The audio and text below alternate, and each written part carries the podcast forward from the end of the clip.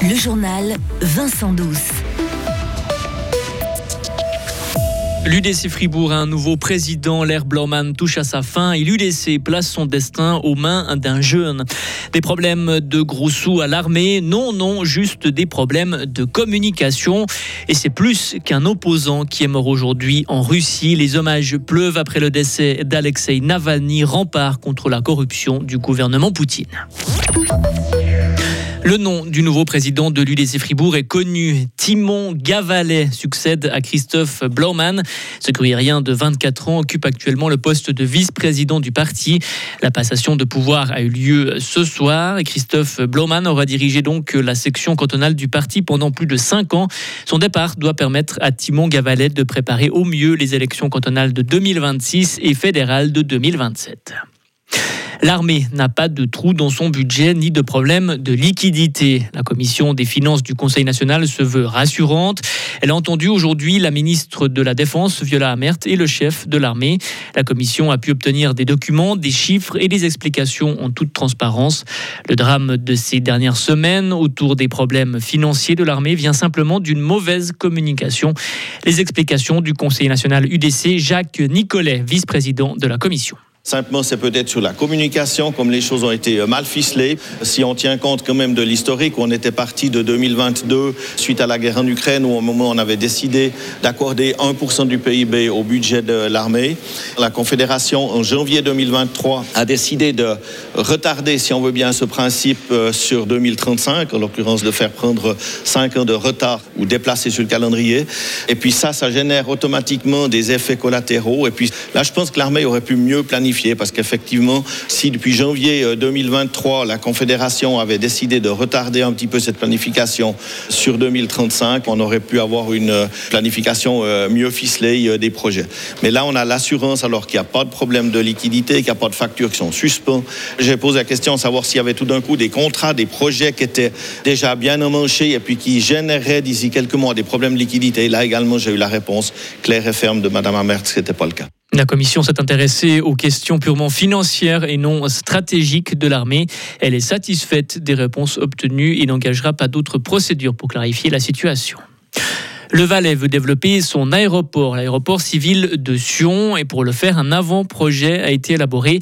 Il doit permettre d'établir des conditions cadres plus favorables avec l'objectif de doper l'économie et le tourisme, car avec 35 000 passagers annuels, l'aéroport peut encore se développer et l'aéroport de demain devrait être exemplaire, souligne le président du gouvernement valaisan, Christophe Darbelay. C'est un aéroport où il y aura un peu plus de retombées économiques qu'aujourd'hui, mais pratiquement pas plus de nuisances, puisqu'on aura développé un aéroport avec des nouvelles motorisations, avec des avions électriques comme ceux que développe euh, André Borchberg H55, peut-être des avions à hydrogène avec des carburants durables. Ça, c'est la grande tendance dans le monde de l'aviation et on s'inscrit vraiment dans cette tendance-là pour le développement d'une aviation durable et un instrument de travail avec plus de retombées économiques positives pour le canton du Valais, mais des nuisances qui seront moindres à ce que nous connaissons aujourd'hui.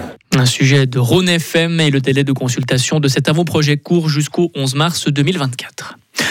Alexei Navalny est mort. L'opposant numéro 1 du Kremlin est décédé aujourd'hui dans une prison de l'Arctique. Il y purgeait une peine de 19 ans de prison.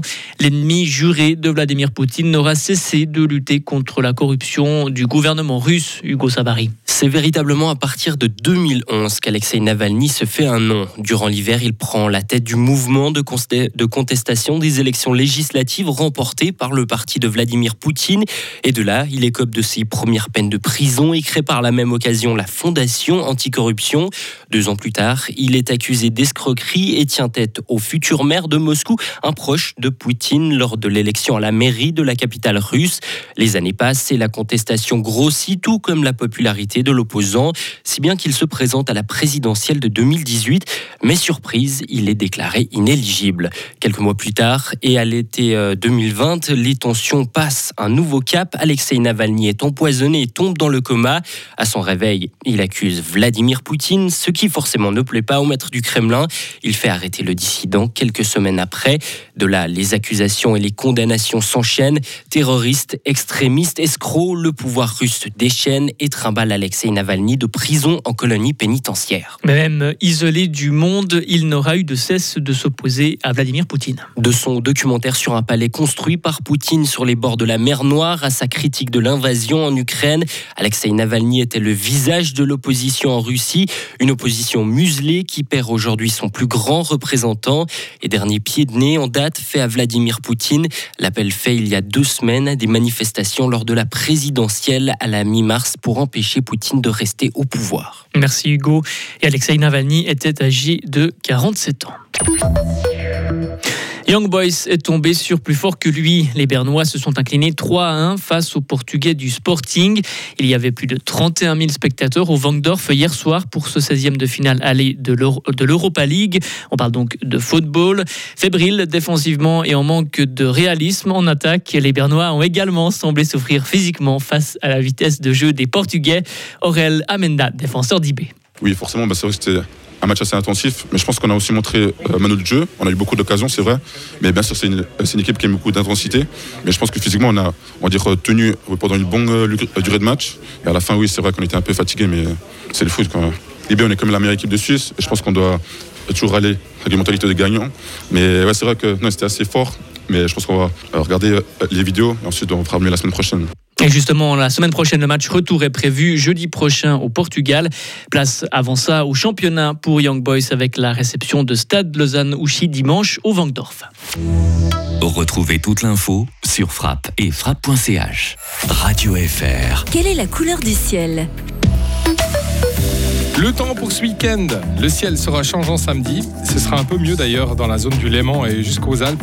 Pour ce qui est de dimanche, du stratus sur le plateau, sinon un temps ensoleillé dans les Alpes, ce sera plus variable à partir de lundi. Samedi, il va faire de 6 à 13 degrés, dimanche 5 à 11 degrés et lundi de 6 à 11 degrés avec risque de pluie sur le nord de la Suisse.